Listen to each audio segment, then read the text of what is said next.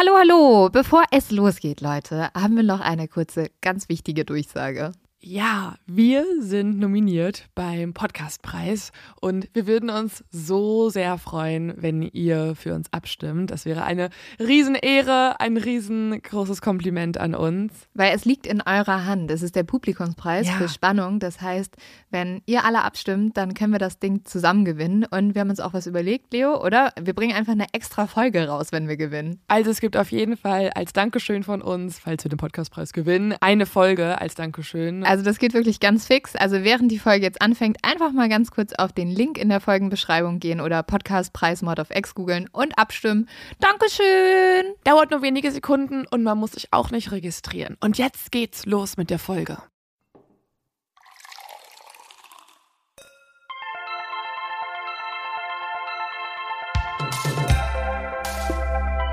Mord auf X. Der internationale True Crime Podcast.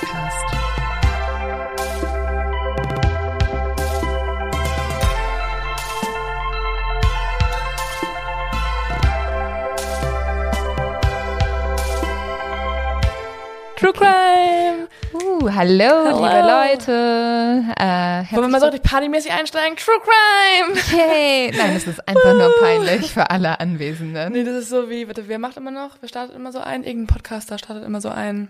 Echt? Den höre ich nicht. ist mir zu viel Motivation. Aber vielleicht brauchen das die Leute gerade. Vielleicht gehen Leute exakt jetzt gerade zur Arbeit und sind Und haben so. schlechte Laune. Ja, aber deswegen brauchen sie jetzt so. Hey, ey, Leute. Es kann der Tag eures Lebens werden. Es ist Anfang Ihr könnt heute eure Februar. Arbeit kündigen. Wupp, wupp. Nein. Und nach LA ziehen und in der Sonne chillen. Aber tatsächlich ist es echt eine richtig gute Woche, weil ich habe Geburtstag. Das ist den Leuten so scheißegal. Aber ich liebe meinen Geburtstag. Ich bin so ein richtiger Mensch, der sich richtig doll auf seinen Und die Leute, Geburtstag die jetzt gerade freut. zur Arbeit gehen, denken sich so, oh, die Woche ist gesichert. Lynn hat Geburtstag, ja. Ja. Jetzt denke ich an sie. Und es ist Valentinstag, Leute. Und weil ich nicht auf Valentinstag stehe, feiere ich an meinem Valentinstag Geburtstag. Und alle meine Pärchenfreunde müssten einfach trotzdem zu meinem Geburtstag kommen. Also, mir wurscht. Die werden alle so total liebevoll sich hier auf deinem Sofa einkuscheln. Ja, dann oh, das Liebe ist halt voll ertragen. traurig eigentlich. Vielleicht sollte ich das doch nicht machen. Ja, das ist gerade der Fehler. Ich dachte gerade schon beim Zuhören so, Oh. was ist da die Logik? Willst du dich gut fühlen? Ich sitze dann so alleine hier und bin so, oh, okay. Ein Aber dann Lebensjahr. komm ich, Lynn. Dann komm ich ja, vorbei. das stimmt. Aber Aber per, ich finde per se Leute, die an Valentinstag sich nichts anderes vornehmen, außer mit ihrem Schatzi ins Restaurant zu gehen, irgendwie strange. das können wir aber auch aus einer bequemen Position raus sagen, weil wir keinen Schatzi haben. Aber ich habe mit niemandem meiner Ex-Freunde jemals Nee. Valentinstag groß gefeiert, weil ich war so, ich habe die auch nicht Schatz genannt. Also es sind so zwei Sachen, die sich so ergänzen, finde Ja. ich, sich Schatz nennen. Ich habe halt so eine harte Minuten Abneigung Schatz, dagegen. ein neues Auto für dich ist vor der Haustür, Schatz, der Briefkasten wurde umgefahren, Ja. Schatz. Nein, Schatz, doch, Schatz, nein, Schatz. Ich habe jetzt mal abgesehen vom Valentinstag, damit wir endlich mal wieder über meinen Geburtstag sprechen. Ich habe neulich bei der Arbeit, ähm, habe ich mich darüber beklagt, dass ich mich jetzt langsam in dem Alter fühle, wo es irgendwie nicht mehr so cool ist, älter zu werden. Also es ist jetzt auch nicht schlimm, älter zu werden, aber irgendwie kommt auf einmal voll viel Druck mit dem Alter und ich habe Angst vor meinen ersten Falten. tickt. Nee, Dum, ach. dum, dum. Ja, Ja, aber ich, ich finde auch, genau Mitte 20 ja. bist du in dem Alter, wo du plötzlich Falten entdeckst. ne? Und es wird nicht aufhören. Und dann Ab aber, also dann habe ich da mit einer Kollegin drüber gesprochen, die im ähnlichen Alter ist. Und wir haben uns so ein bisschen so, ja, stimmt, Mitte 20 und wenn man dann auf die 30 zugeht, mh, ist schon schwierig. Ja, ich- Kommt mein Chef rein und äh, eine unserer CVDs, also auch einer der oberen, äh, Omis. nein, einer, einer der oberen Angestellten, ja, oberen Chefs sozusagen.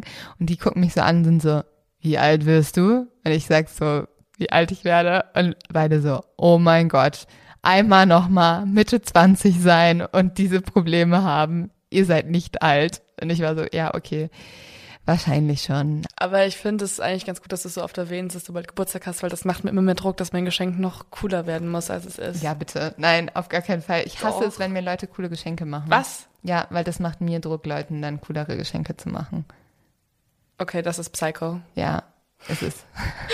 Das ist definitiv pathologisch. Irgendwas ist falsch mit dir. Ja, aber das wissen wir doch alle auch schon länger. Ich finde es viel schlimmer, schlechte Geschenke zu bekommen und dann schauspielen zu müssen. Das ist wirklich unangenehm, wenn du das bekommst und bist so, oh, danke. Ich hasse es von meinen Eltern, Geschenke zu bekommen, über die ich mich nicht freue. Ich habe es auch früher gehasst, weil meine Mama hat nicht den gleichen Klamottengeschmack wie ich und ich war jedes Mal so, bitte, alles, aber keine Kleidung. Was bekomme ich? Eine fucking Mütze. Kommen wir zu meinen zu dummen zum Verbrechen. Und das geht diesmal ganz fix. Ich finde es aber trotzdem ganz schön dumm.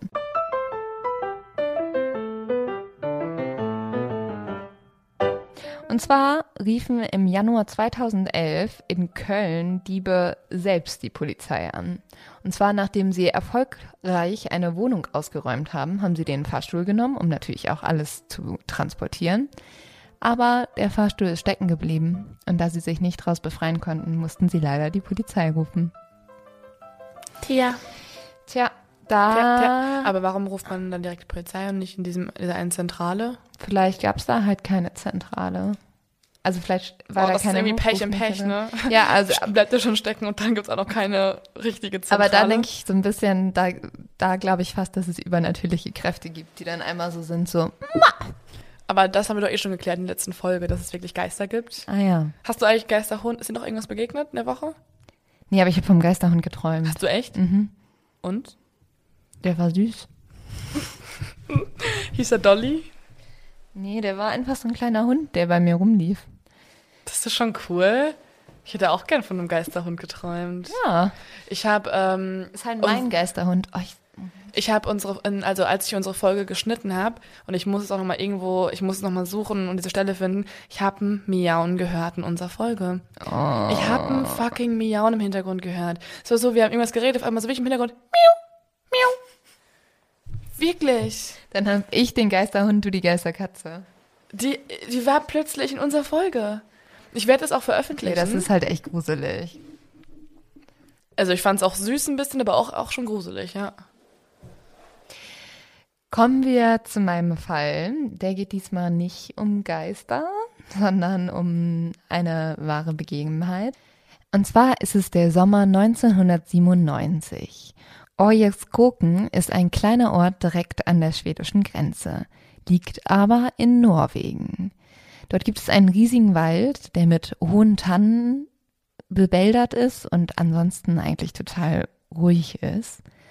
Um 12.20 Uhr fährt aber in diesen Wald ein Kleinbus ein. Begleitet wird er von mehreren Polizeiwagen und darüber kreist ein Helikopter. Aus dem Bus steigt jetzt ein 1,90 großer Mann. Der ist breit gebaut, er hat eine Glatze, einen gestutzten Bart und eine Brille. Und dieser Mann heißt Thomas Quick und ist einer der meistgefürchtesten und schlimmsten Serienmörder Skandinaviens. Quick wird von mehreren Menschen begleitet, die auch schon länger an seiner Seite stehen.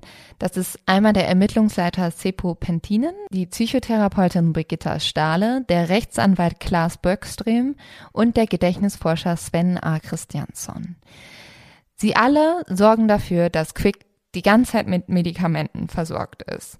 Und das ist auch extrem wichtig, weil man schätzt Quick als einen der schlimmsten Psychopathen überhaupt ein. Also auf der Psychopathenskala, wenn es so eine geben würde, wäre er Leos Checkliste. äh, Leos Checkliste Linz Psychopathen ähm, da wäre er auf jeden Fall ganz schön weit oben. Er kriegt Stresolid, Rhinoful und Zenor.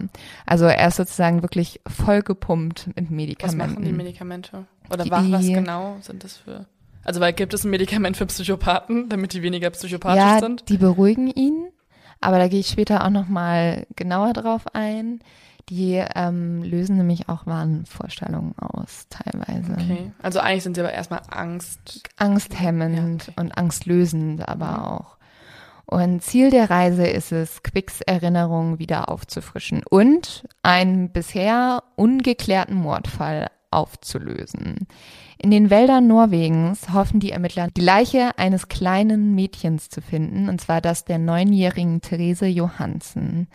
Therese war gerade mal neun Jahre alt, als sie am 3. Juli 1988 verschwand. Und das Ganze, also die ist in Norwegen verschwunden und zwar an einem Sonntag. Es war eigentlich warm und sonnig und ja, so wie alle Kinder es machen, wenn es irgendwie warm und sonnig draußen ist, hat sie eigentlich draußen gespielt. Sie ist zu ihren Großeltern gegangen, sie hat Eis gegessen und hatte eigentlich einen ganz normalen Tag. Abends ist sie dann noch zu einem Kiosk gegangen und hat sich dort Süßigkeiten gekauft und hatte für ein kleines Mädchen relativ viel Geld dabei, nämlich fünf Euro. Und wenn man mal zurückdenkt, also. Ganz viel Asche. Ja, also fünf Euro in dem Kiosk vor jetzt, also 1997, also. Kannst du definitiv deine ganzen Taschen mit Center Shocks füllen. Ja, ey, ein Center Shock, wie viel kostete ein Center Shock früher? Ja, Zehn Cent? Oh. Also, Also da warst du auf jeden Fall richtig reich mit fünf Euro. Deswegen ist der Verkäuferin das auch so aufgefallen. Und sie hat dann beobachtet, wie Therese vom Kiosk nach Hause läuft.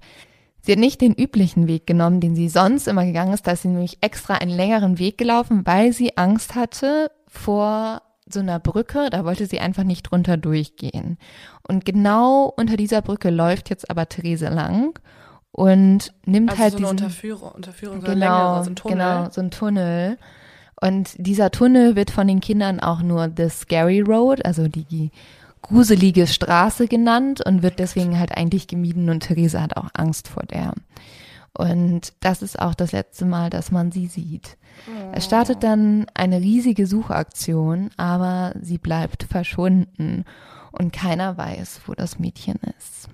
Bis 1996 Thomas Quick gesteht, das Mädchen umgebracht zu haben, sie entführt zu haben, zerstückelt und ermordet.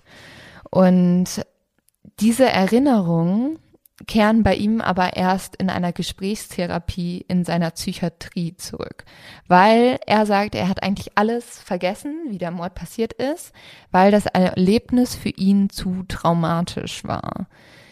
Er erinnert sich nur an den Tathergang, aber nicht mehr, wo die Leiche ist. Das ist aber halt total wichtig, dass man die Leiche findet, um halt Quick auch für den Mord zu verurteilen.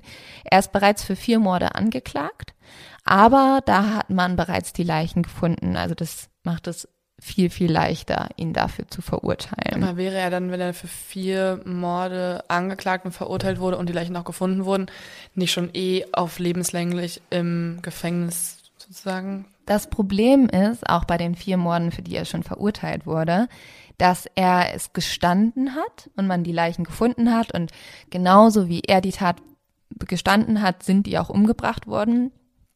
Aber man hat keine Beweise gegen ihn. Also Okay. man hat weder irgendwie seine Fingerabdrücke auf der Leiche gefunden, noch hat man irgendwie, also Zeugenaussagen, also es gibt keinen eindeutigen Beweis, dass er die umgebracht hat, außer sein Geständnis. Und wenn er jetzt natürlich die ähm, Ermittler zum Tatort führen würde, wie wo eine Leiche von ihm versteckt ist, ist es ja ein eindeutiger Beweis.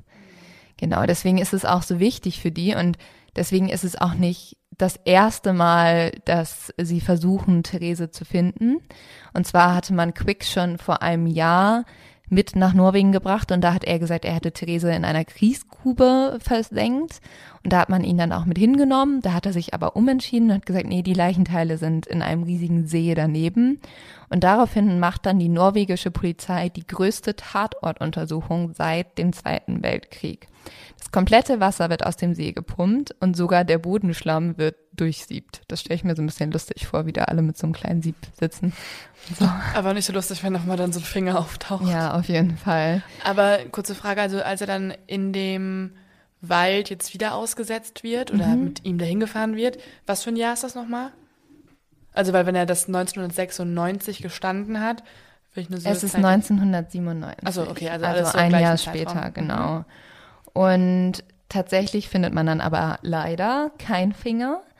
Und ja, man muss ja Leider. leider sagen.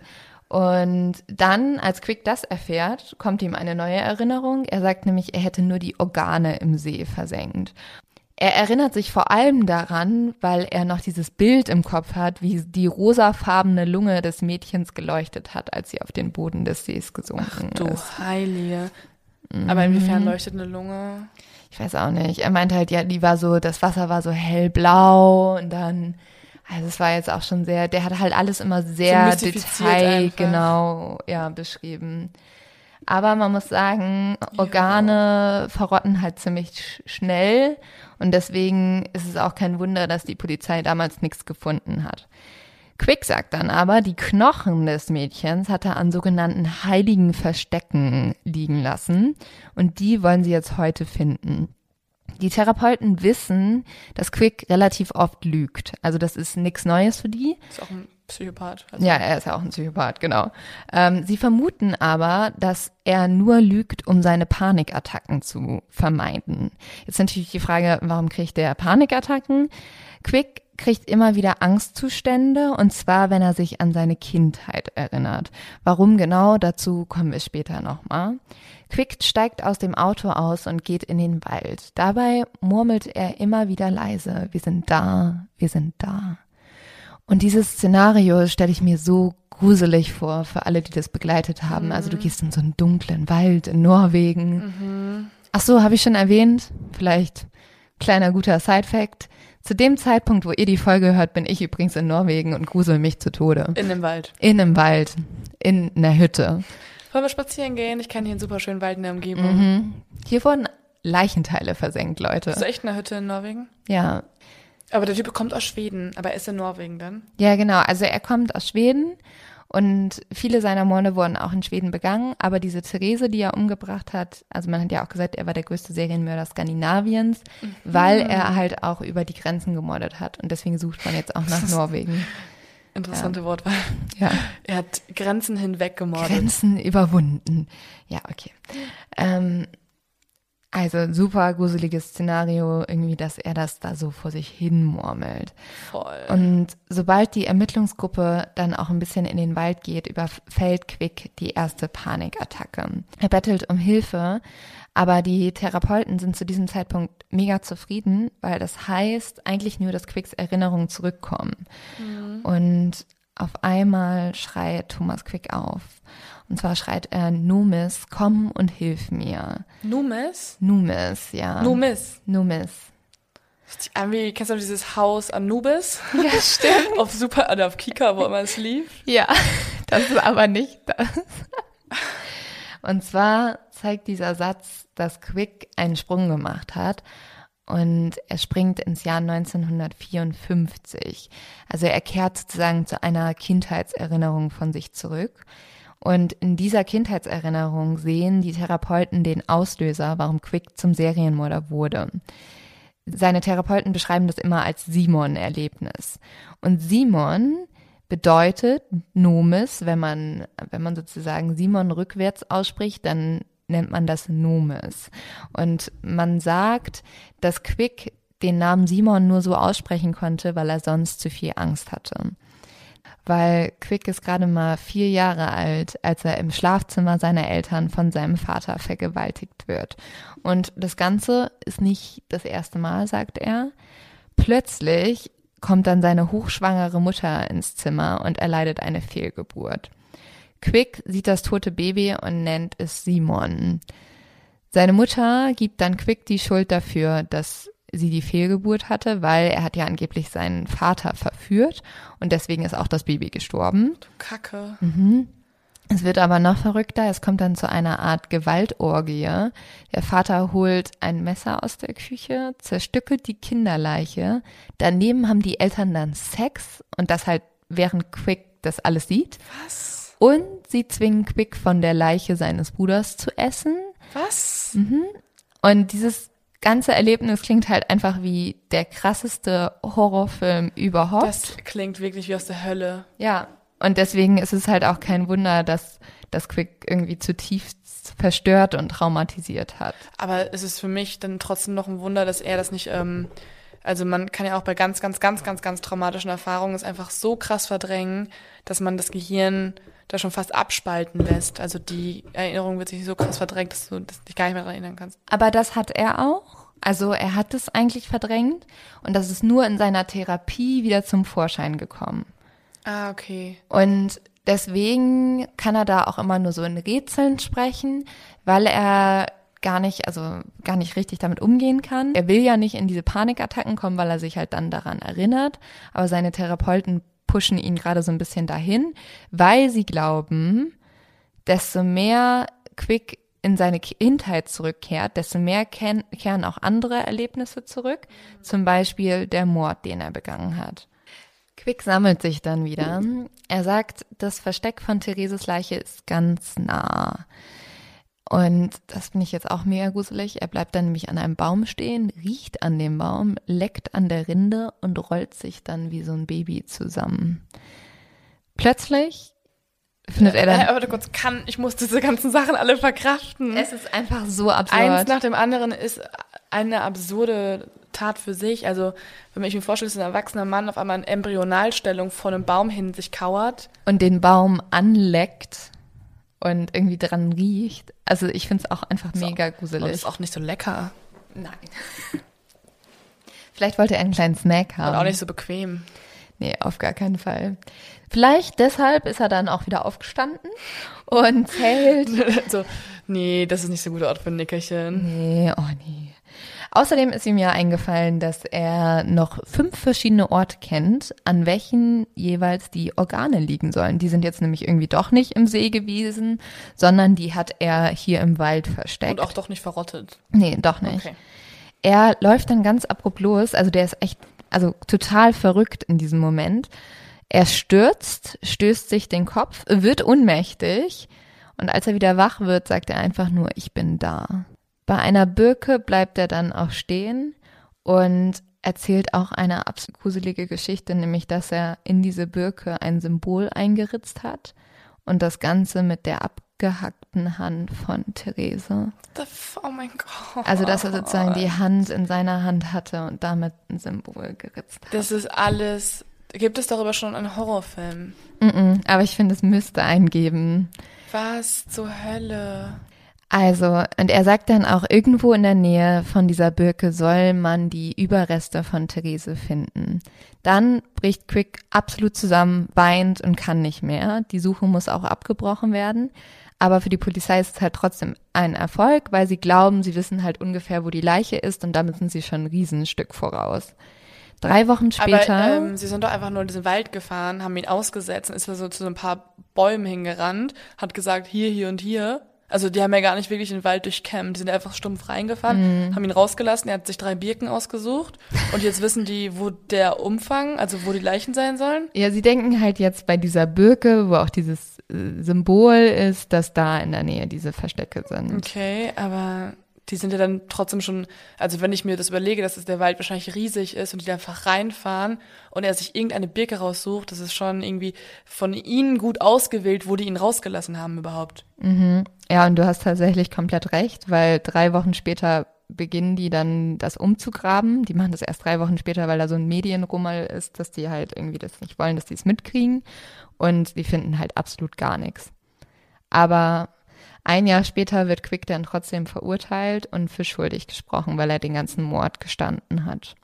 Dann, dann doch so, ähm, okay, also erst wollten wir auch noch einen richtigen Beweis finden, aber ein Jahr später dann so, ja komm Leute, ist jetzt auch egal, dann machen wir es jetzt halt so. Wir machen es einfach so, ja. Und Thomas Quick soll im Laufe von 30 Jahren fast 30 Männer, Frauen und Kinder umgebracht haben. Und man bezeichnet seine ganzen Morde als bestialische Sexualdelikte, weil er seine Opfer nicht nur vergewaltigt hat und gequält und getötet hat, sondern auch teilweise, und das ist jetzt richtig Vampir auf Sacramento-Style, das Blut der Opfer getrunken hat und auch Teile von ihm gegessen hat. Ah. Mm, und genau deswegen wird er als einer der schlimmsten Serientäter der westlichen Welt beschrieben. Verständlich. Ein Kriminalreporter des Expressen, Pelle Taxon, schreibt 1994, wenn man die furchtbare Wahrheit kennt über das, was Thomas Quick seinen Opfern angetan hat und wenn man ihn wie ein Tier aus tiefster Kehle hat schreien hören, stellt sich eine Frage. Ist er wirklich ein Mensch? Er hat halt auch immer so richtig laut geschrien, ne? So wie so ein richtiges Tier. Alles an ihm ist einfach nur gruselig. Alles ist mega gruselig. Alles. Ja. Und jetzt machen wir einen kleinen Sprung und zwar zu Anna Clara Asplund. Sie ist die Mutter von einem von Quicks Opfern und dass er der Mörder ihres Sohnes sein, sein sollte, hat sie erst von den Reportern erfahren, das hat sie noch nicht mal von der Polizei mitbekommen. Und zwar hat sie an einem Freitag im November 1980 ihren Sohn das letzte Mal gesehen. Sie hat ihm damals irgendwie noch Frühstück gemacht, ist dann zur Arbeit gefahren und ihr Sohn Johann lief dann alleine zur Schule. Das waren nur 300 Meter, aber Johann verschwindet trotzdem. Anne und ihr Mann sind sich aber sofort sicher, wer Johann entführt hat, und zwar Annes Ex-Mann. Der hat kein Alibi und selbst die eigenen Freunde von diesem Ex-Mann glauben, dass er schuldig ist, was ich schon total absurd finde. Man, das ist so, als wenn man mich fragt, glaubst du, dass Leo jemanden umgebracht hat? Und ich bin so, ja, safe. Sie macht einen True Crime Podcast. Auf jeden Fall hat sie jemanden Auf umgebracht. Auf jeden Fall. Soll das hat ich, sie nicht mehr befriedigt, einfach nur darüber zu reden. Ja, soll ich, soll ich Ihnen die Wohnung aufschließen? Also, wo brauchen Sie meine Unterstützung? Bringen Sie die Kommen Frau Sie hinter Gitter. zur Arbeit, hier ist Ihr Platz. Ja. Ähm, die Eltern haben dann sogar einen Anwalt beauftragt und haben dann auch gewonnen. Äh, der Ex-Mann kam wegen Menschenraub zwei Jahre ins Gefängnis und hat auch eine Haftstrafe bekommen, wird aber ein Jahr später wieder freigelassen. Und dann gesteht Thomas Quick, Johann umgebracht zu haben. Er erzählt, er hat Johann von der Schule abgeholt, ihn ins Auto gelockt, ihn dann in einen Wald gebracht und vergewaltigt. Und er sagt, er wollte ihn eigentlich nicht umbringen, aber hat halt Panik bekommen, weil er den, weil der Junge halt geschrien hat und hat ihn dann erwürgt. Anschließend hat er ihn vergraben, damit ihn niemand finden würde. Und das war auch nicht das erste Mal, dass sich Quick an Jungen vergangen hat. Er hat nämlich eine große kriminelle Vergangenheit. 1990 war er wegen einem Bankraub verhaftet worden und kam dann in die Psychiatrie das erste Mal. Hier gestand er damals während eines Badeausflugs einer Therapeutin den Mord an Johann. Und er hat damals gesagt, ja, er konnte nicht mehr damit leben. Er wollte endlich Versöhnung und Vergebung, um nach vorne zu blicken. Okay. Aber es ist auch so, Versöhnung und Vergebung, ja, äh, sag das mal den Eltern so. Also, die wollen, die wollen ganz andere Sachen. Sorry, man. Ja. Nicht drin. Wenige Monate später wurden dann noch weitere Morde bekannt. Mit gerade mal 15 Jahren soll Quick den 14-jährigen Thomas Blomgren umgebracht haben. Und in einem Krankenhaus hat er versucht, einen neunjährigen Jungen umzubringen. Und das wird als ein sogenannter Lustmord beschrieben, weil ähm, er hat halt den neunjährigen Jungen, der im Krankenbett lag, halt versucht anzufassen. Und als er sich dann irgendwie gewehrt hat, hat er angefangen, den zu würgen, wurde aber überrascht und ist dann halt weggelaufen. Ähm, und man sagt damals, der Grund, warum er das alles macht, ist, dass er halt, er wurde ja von seinem Vater vergewaltigt, dass er sozusagen dadurch die perversen Vorlieben seines Vaters übernommen hat. Also Jungen verschwunden sind. Das ändert sich aber, als der Polizeipräsident Seppo Pentin einen Anruf zu Hause bekam, wo am Telefon Thomas Quick ist. Er sagt damals, es wäre nicht schlecht, wenn ihr mich mit den Informationen über den Doppelmord in Norboten vor zehn Jahren konfrontieren würdet. Norrbotten liegt ganz oben in Schweden und grenzt damit halt sogar schon an Finnland. Und Marius und Janni Steghus hatten damals schon drei Jahre geplant, dahin zu reisen. Und die zwei kamen eigentlich aus den Niederlanden und waren 34 und 39 Jahre alt. Am 28. Juni sind sie dann ganz früh losgefahren und sind halt komplett durch Schweden gereist und dann auch durch, also bis an die Grenze von Finnland ran. Und die beiden hatten nicht so viel Geld und sind deswegen, haben entweder bei Freunden geschlafen oder hatten halt ein Zelt dabei und haben irgendwo gecampt. Nein! Findest du Campen nicht gut? Doch, aber ich kann mir schon vorstellen, was passiert. Mhm. Die sollen nicht campen gehen. Ja, also tatsächlich ist ja auch Schweden oder auch insgesamt Skandinavien hat halt super schöne Landschaften, aber ist auch ganz schön einsam da. Und die hatten dann auch mega irgendwie den Stress. Es war die ganze Zeit geregnet, voll viele Mücken und alles. Und deswegen war der Urlaub sowieso schon eine reine Pechsträhne. Sie haben dann an einem großen See gecampt und wollten sich halt vor dem Regen schützen und sind relativ früh schlafen gegangen und haben in so einem kleinen Wald sozusagen unter Schutz gesucht. Am 13. Juli bekommt dann die Polizei einen Anruf.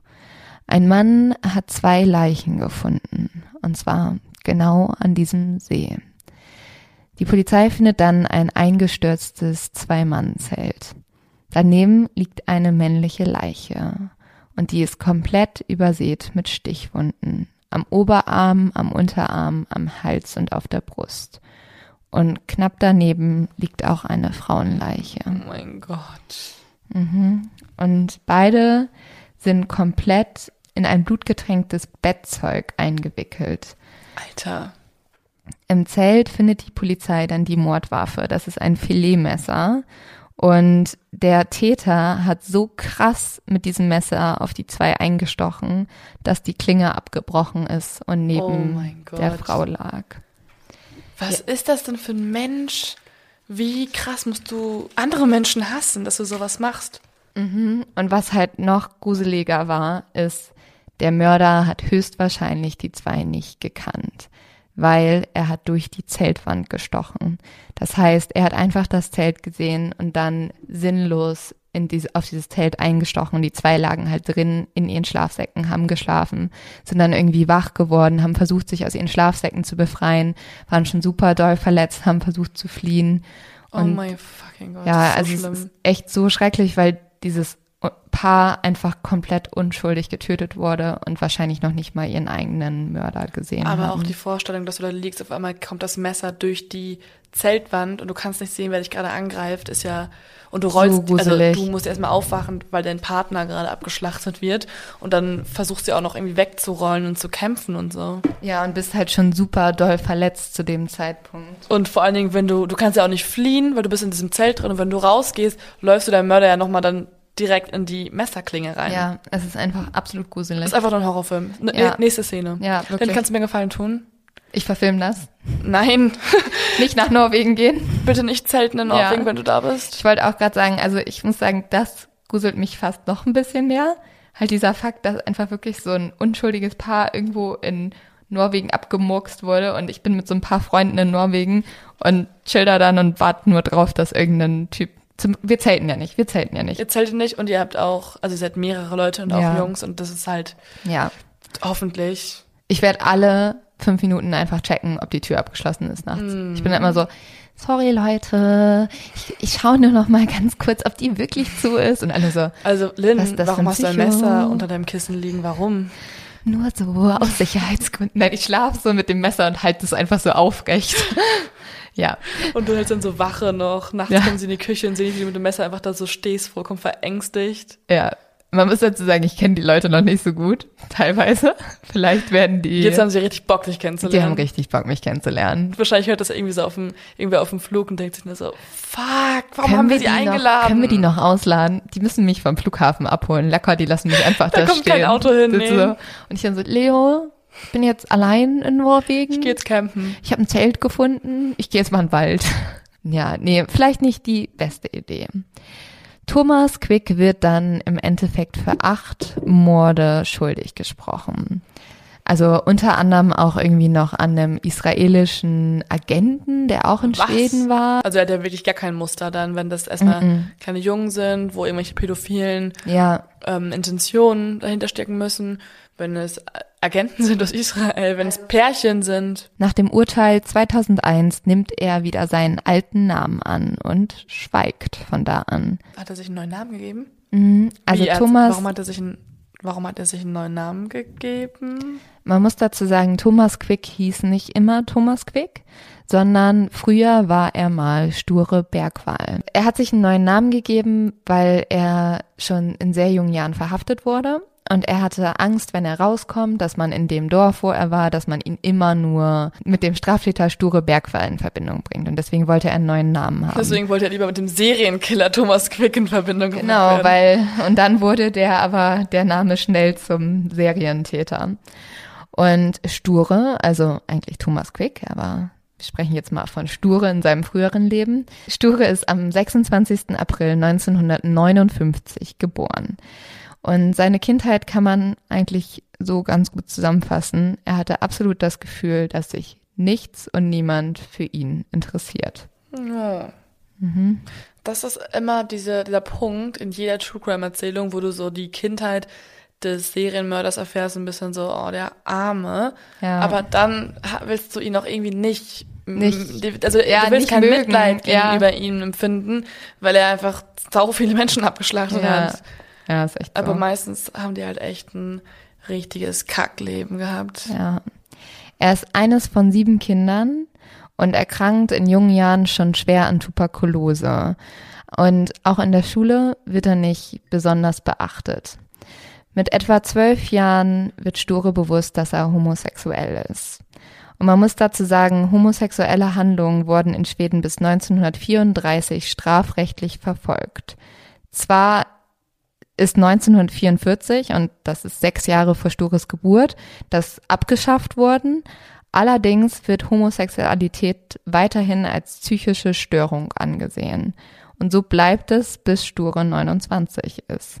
Er wächst also in einer Gesellschaft auf, wo seine Sexualität als Krankheit betrachtet wird. Und das plagt ihn unglaublich doll. Also ihm wird immer gesagt, dass es falsch ist, dass er Männer liebt. Und deswegen fängt er auch schnell an, Drogen zu nehmen. Und zwar richtig, richtig viele Drogen.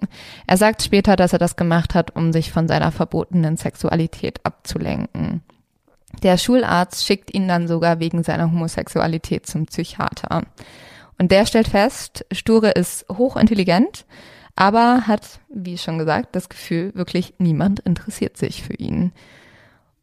Und deswegen bemerkt auch niemand, dass Sture bereits als Jugendlicher schwer drogenabhängig ist.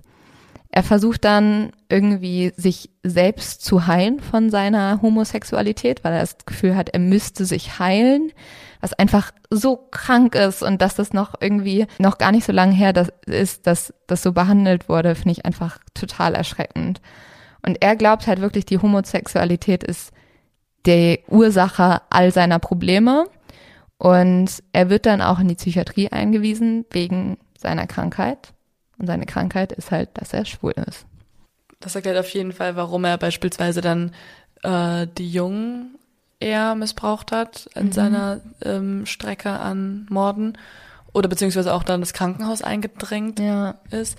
Aber es erklärt irgendwie nicht so, warum er sich gegen Paare nee. und israelische Agenten, das wird sich nicht aus meinem Gehirn lösen, ja. äh, vorgeht.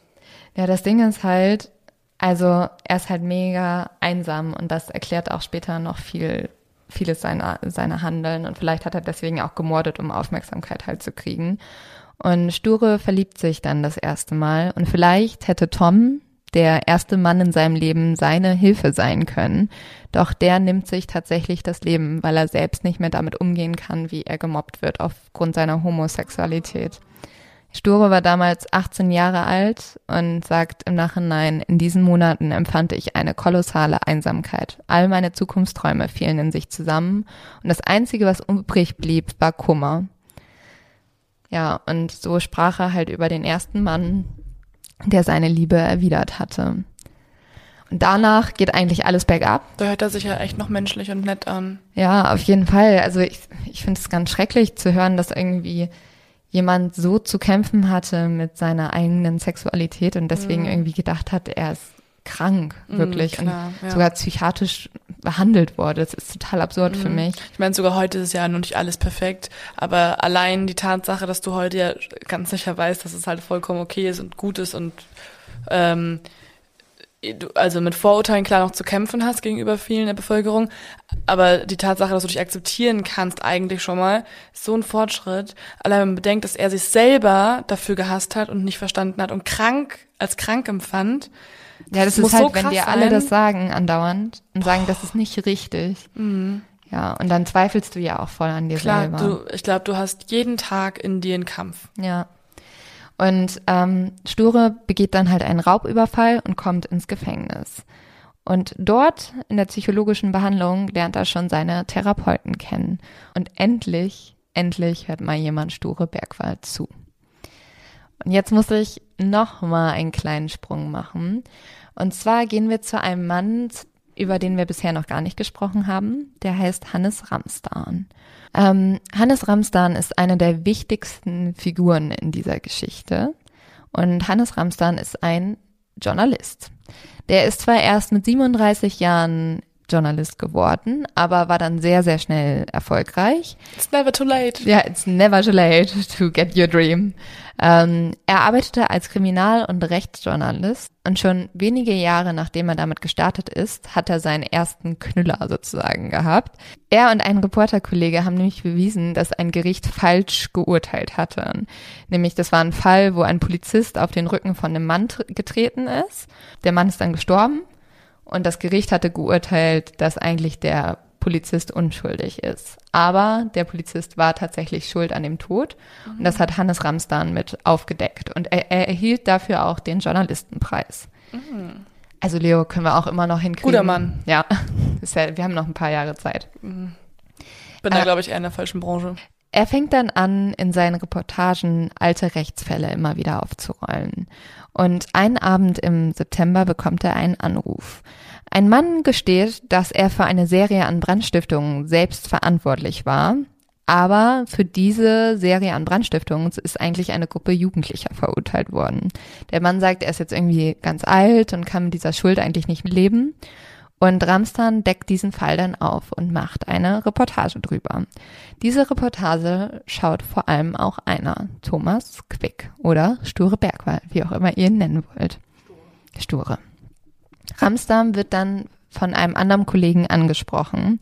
Er soll ihm helfen, die Lügen um Thomas Quick zu entlarven und endgültig zu beweisen, dass Thomas Quick wirklich schuldig ist.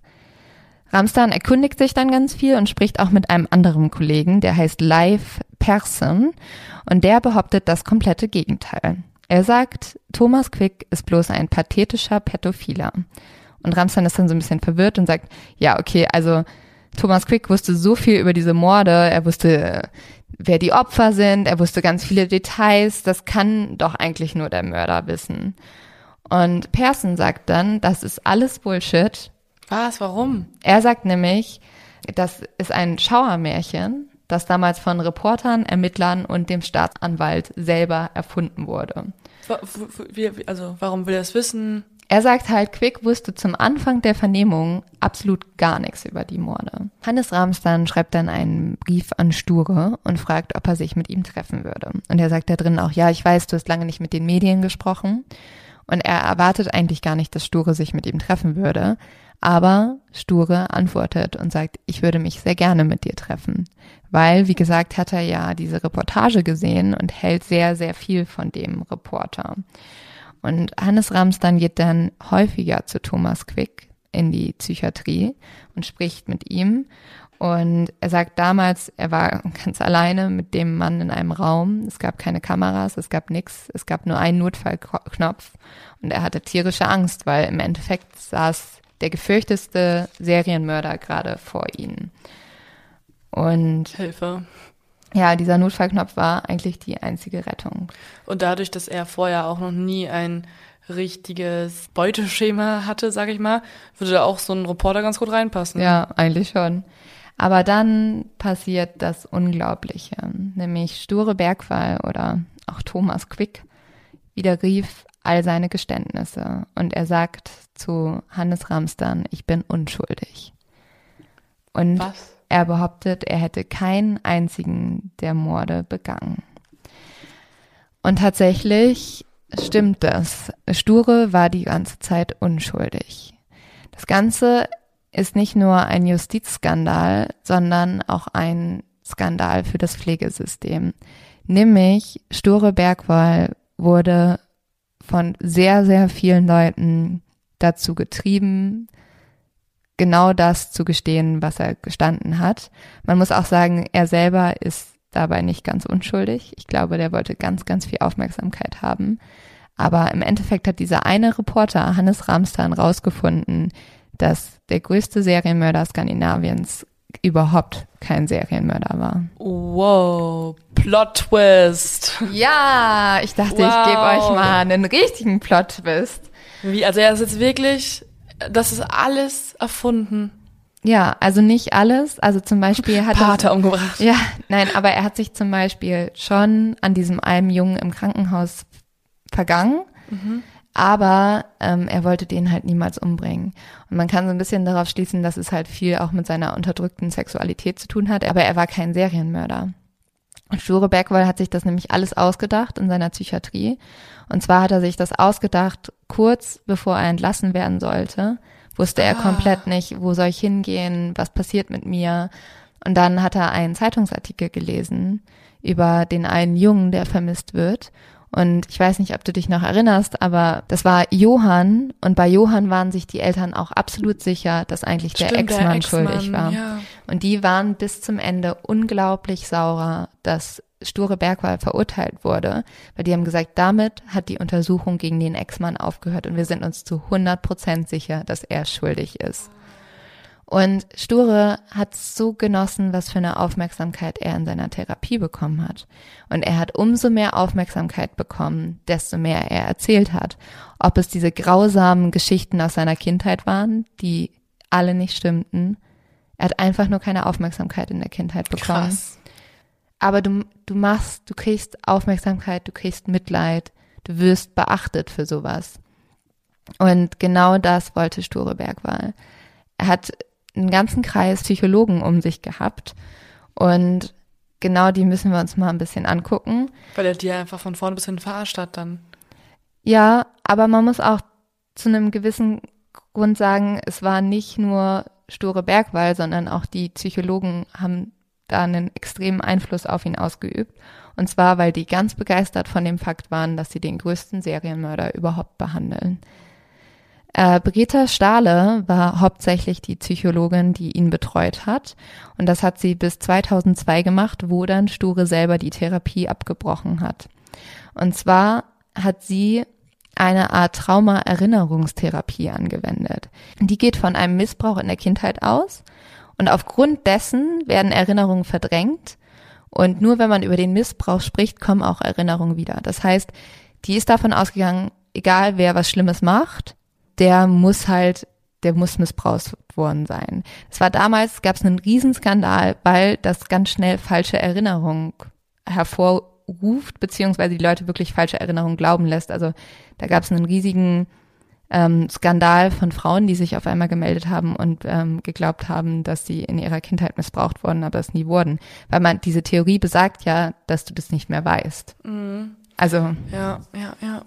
und die haben das natürlich auch stere, sture eingeredet. Und sie hat immer, also die Therapeutin hat immer gesagt, nee, ich habe niemals diese Theorie angewandt. Aber Sture hat auch gesagt, Schuld war vor allem eine andere Frau, nämlich Margret Norell. Sie war nämlich eine externe Beraterin und zwar für Quicks Therapeuten. Sie hat sozusagen die Therapeuten therapiert und sie hat auch diese Psychologin betreut und die war ein Riesenfan von dieser Verdrängungstheorie. Und diese Frau war auch ein bisschen komisch. Man hat nämlich sogar gesagt, dass sie, sie hat ja diese Psychologen von Sture so um sich versammelt gehabt und dass sie so eine Art Sektenführerin fast sogar war. Ach du, Jimine. Mhm. Und die halt Plot auch, Twist Number zwei. ja, die keinerlei irgendwie Kritik geduldet hat und sozusagen mit dem Fall Quick endlich zu Ruhm und Ehre gelangen wollte. Und sie war da fast sogar besessen von. Und ja, die haben halt wirklich, sie und die anderen Therapeuten haben den, haben Quick so richtig eingebläut, dass ihm das passiert ist. Die haben ihn auch von den Taten erzählt teilweise. Also dadurch hat er auch, also er wusste ja ganz viel über diese Tatorte und über die Opfer. Das wusste er unter anderem, weil er unglaublich viel recherchiert hat. Er hat sich sozusagen einmal auch einen Tag aus der Therapie freigenommen, ist in die Bibliothek gegangen und hat komplett über einen Mord recherchiert, um da genug zu wissen. Dann aber auch, weil Hätte die er mal lieber Polizei, nur einen Podcast aufgenommen. ja, dann aber auch, weil die Polizei unglaublich viel wusste. Dann, weil es noch so einen Gedächtnisexperten gab, der einfach für ihn alle Tatorte nachgebaut hat, damit er sich halt erinnern kann. Aber im Endeffekt haben sie halt nur Erinnerungen für ihn geschaffen. Und ich habe auch Fotos gesehen in seiner Zelle. In seiner Zelle hingen überall Bilder, die so ihnen wieder Erinnerungen hervorbringen sollten.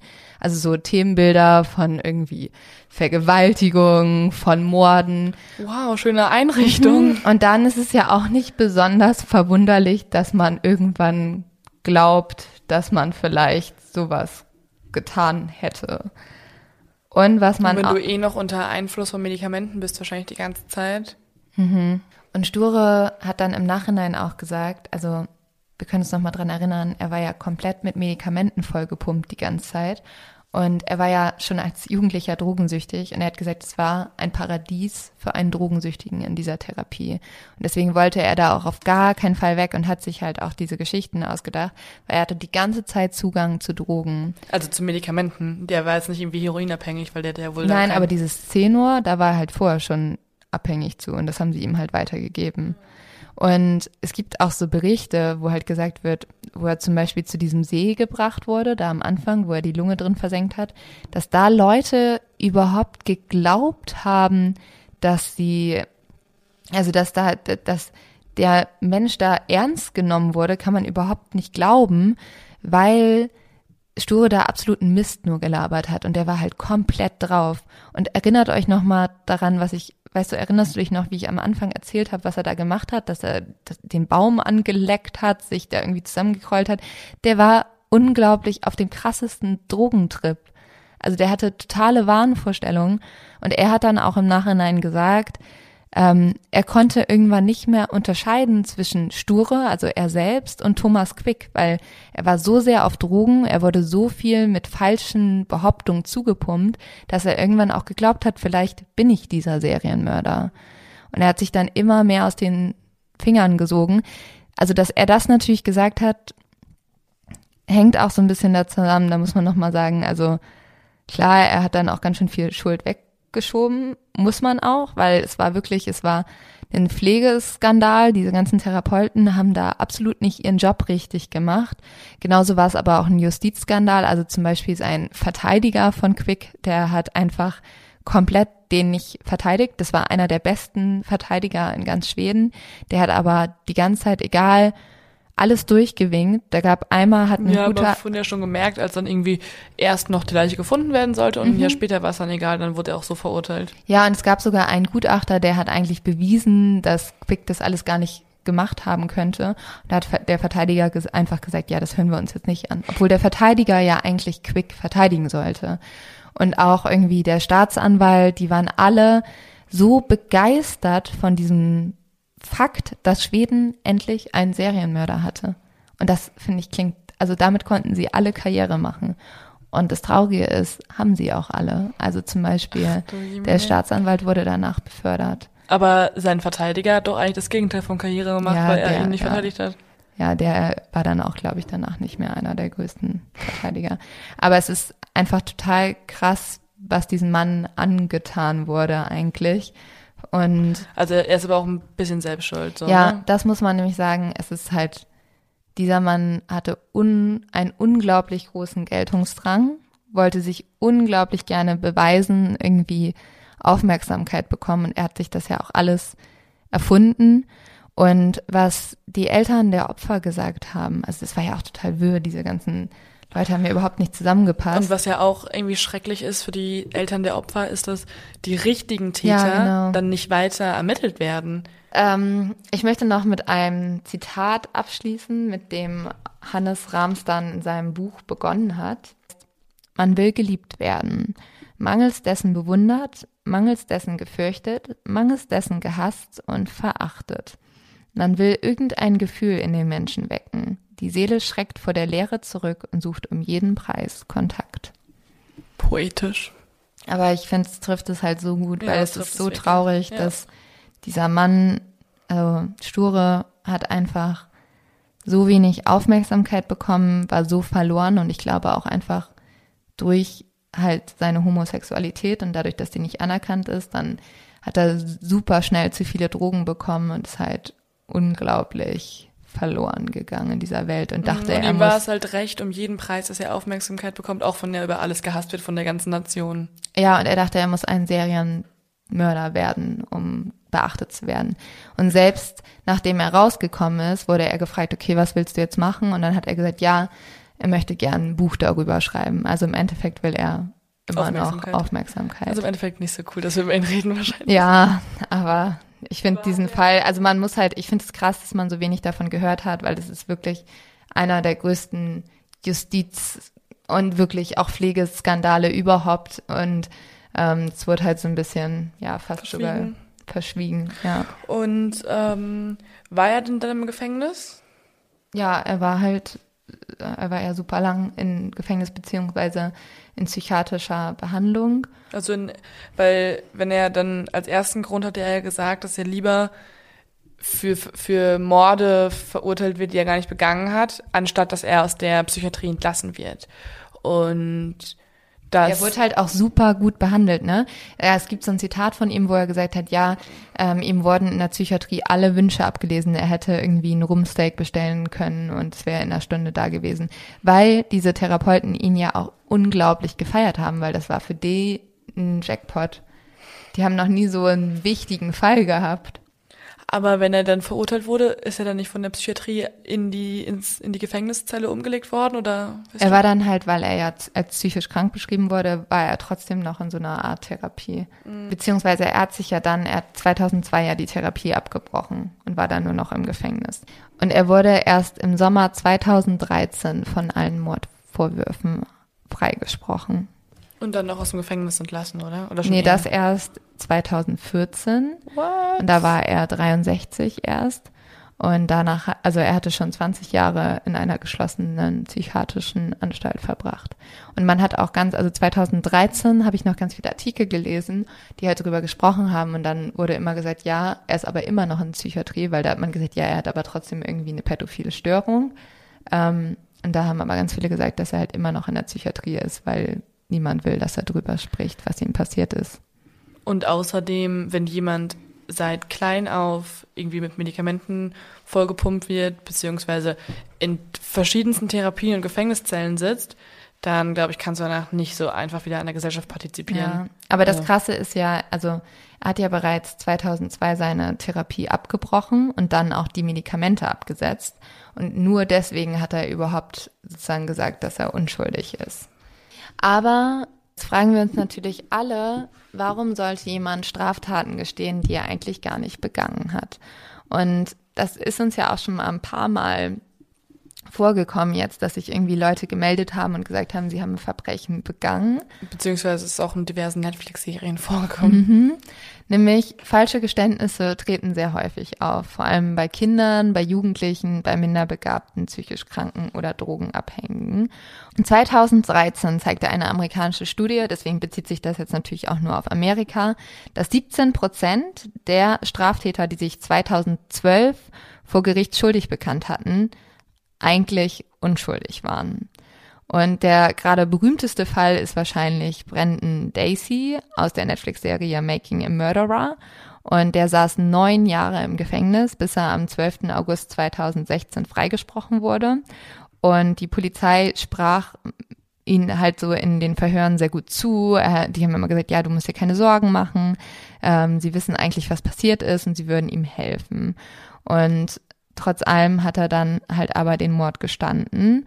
Und dann gibt es ein Gespräch von Daisy und seiner Mutter. Und also fragt seine Mutter, aber was ich nicht verstehen kann, ist, warum du diese ganze Scheiße erzählt hast, wenn sie gar nicht stimmt. Und wie du darauf gekommen bist. Und Brandon sagt, geraten. Und tatsächlich trifft das auch ganz gut, was Thomas Quick gemacht hat. Der hat nämlich in ganz vielen der Fälle auch einfach geraten. Also bei Theresa hat er einfach geguckt, wie könnte halt irgendwie ein blondes Norweg, also wie könnte ein norwegisches Mädchen aussehen, ja, blond, blaue Augen, so. Und ähm, ja. Nur bei der leuchtenden Lunge hat er sich ein bisschen verraten, weil ich glaube, die würde nicht leuchten, wenn sie den ja, runterdenkt. Aber die haben ihm halt auch alles geglaubt. Ja, und ich glaube auch, wenn er dann 90 Prozent richtig errät und 10 Prozent irgendeine Scheiße labert, sind sie so, mhm. ja, okay, dann war er jetzt hier ein bisschen verwirrt wegen der Drogen. Ja, und es gibt halt drei Hauptgründe, warum Menschen Verbrechen gestehen, die sie eigentlich nicht begangen haben. Leichte Manipulierbarkeit, das ist zum Beispiel jetzt bei Brandon Daisy der Fall. Das ist gerade bei Leuten, die jetzt irgendwie nicht besonders intelligent vielleicht sind und die passen sich schnell den Aussagen der Ermittlung an. Ähm, solche Menschen sagen halt den Vernehmungsbeamten eigentlich komplett, was sie hören möchten.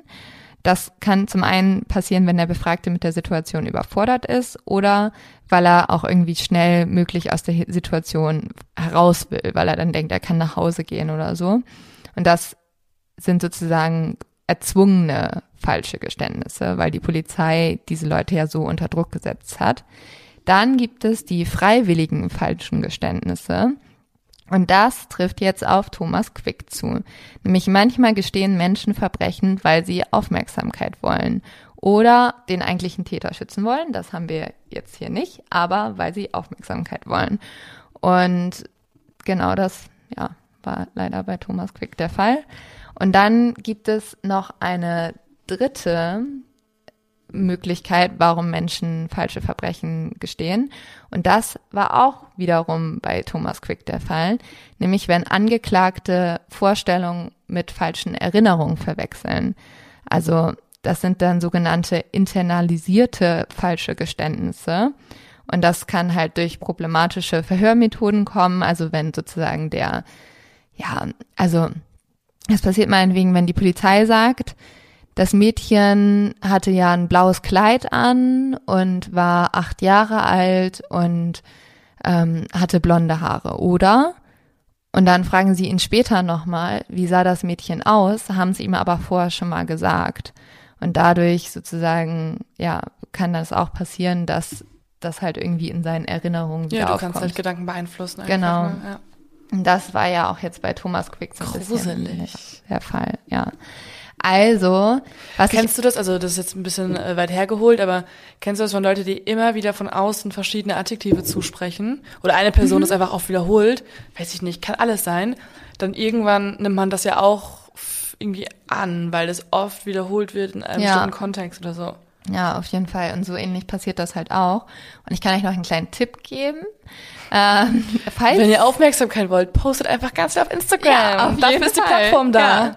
Und falls ihr ähm, mal in so ein Verhör gelangen solltet, keine Ahnung warum, dann nehmt euch vor, was wäre, wenn Szenarien in Acht. Also wenn antwortet nicht darauf, wenn die Polizei sage, meinetwegen, was wäre jetzt, wenn sie das Kind umgebracht hatten? Wie würden sie sich dann fühlen? Das Mhm. ist halt so.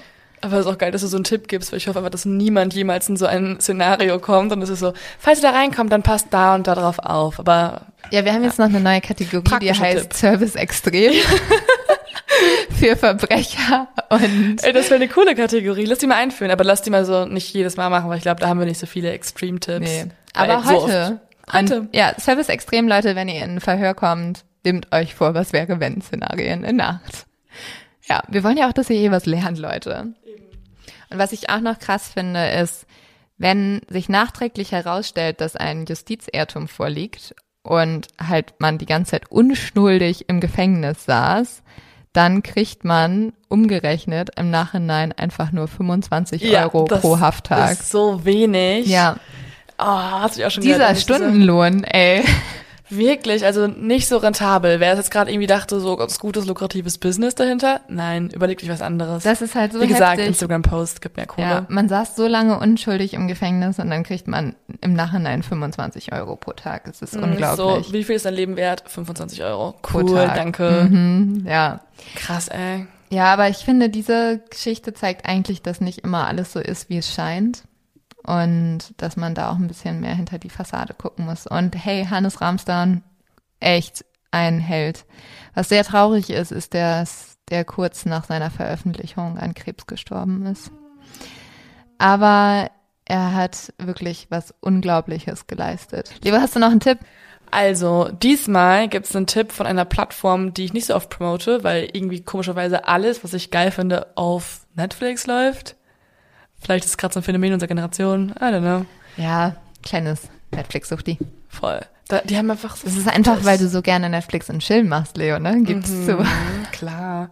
Ich finde es aber praktisch, weil ich lade mir halt, ich bin echt eine der Personen, die sich So Downloads? Genau, die sich das aufs Handy downloadet und ich habe glücklicherweise oder auch manchmal unpraktischerweise so ein Riesenhandy und das ist so quasi so ein kleines Tablet schon man kann relativ gut im Zug oder so sich so eine Serie reinziehen. Deswegen konsumiere ich da einfach alles weg, was nur geht. Ja. Oder die haben auch einfach viel Gutes. Äh, Aber diesmal kommt eine Plattform ins Spiel, Join. Wir müssen unseren eigenen Arbeitgeber promoten. Join ist von Pro7 Sat1 und so weiter. Und die anderen sind egal. Und die haben aber auch irgendwie noch, also bis auf RTL haben die fast alle Sender bei sich an Bord. Jetzt mache ich gerade Werbung, okay, hör auf. Aber auf jeden Fall ist auf Join gerade eine Netflix-Doku über äh, Frauen, die morden. Eine Netflix-Doku ist Sorry, oh mein Gott, ich bin so drin. Eine Join-Doku, das hört sich falsch an. Netflix-Doku hört sich richtig an. Ja. Auf jeden Fall ist auf Join gerade eine Dokumentation zu sehen, die Frauen zeigt, die morden. Ich glaube, die heißt sogar auch Frauen, die morden. Ich weiß gar nicht mehr den Namen.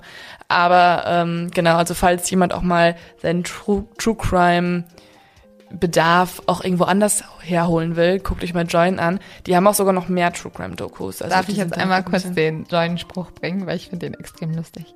Join. Das ist so ein Geflüster und dann hat man das so rein so. Join. Join. Und in dem Sinne, adios amigos. Äh, gratuliert mir alle zum Geburtstag, bitte. Ihr wollt ja nicht, dass ich mir also dass ich zum Serienmörder werde, weil ich nicht genug Aufmerksamkeit kriege.